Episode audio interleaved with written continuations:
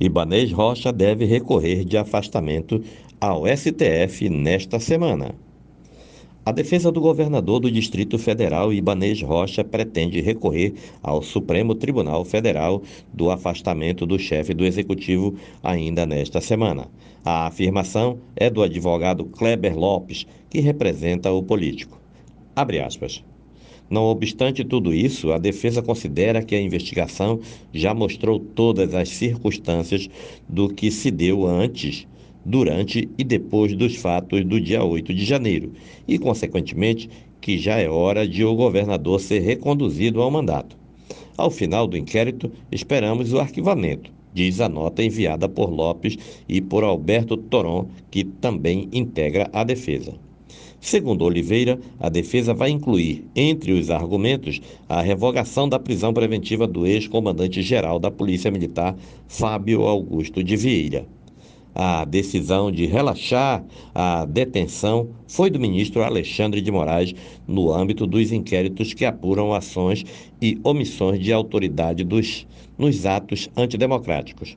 Com isso, Vieira está em liberdade provisória.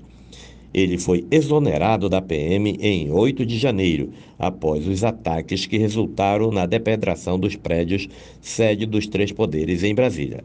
Na ocasião, Moraes também decidiu pelo afastamento de Ibanês por 90 dias. Nesse período, a vice Celina Leão assumiu o posto e a segurança pública do DF foi colocada sob intervenção federal por um mês.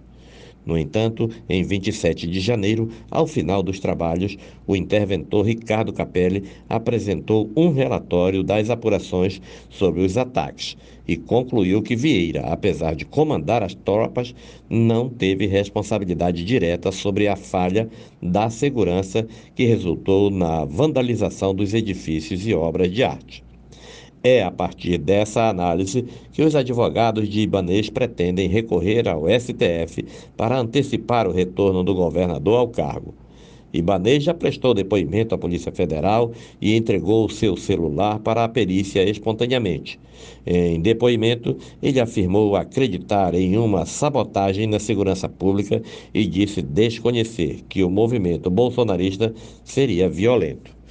Uma semana depois da posse do presidente da República, Luiz Inácio Lula da Silva, apoiadores do antecessor Jair Bolsonaro caminharam do acampamento em frente ao quartel-general do Exército até a Praça dos Três Poderes e invadiram o Palácio do Planalto, o Congresso Nacional e o Supremo Tribunal Federal.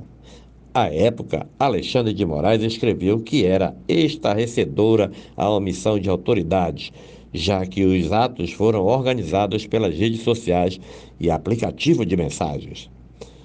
Segundo a nota da defesa do governador, que diz o seguinte: o governador tem mantido a serenidade e respeito à decisão do Supremo, ao tempo que manifesta o mais visceral sentimento de pesar por tudo o que aconteceu.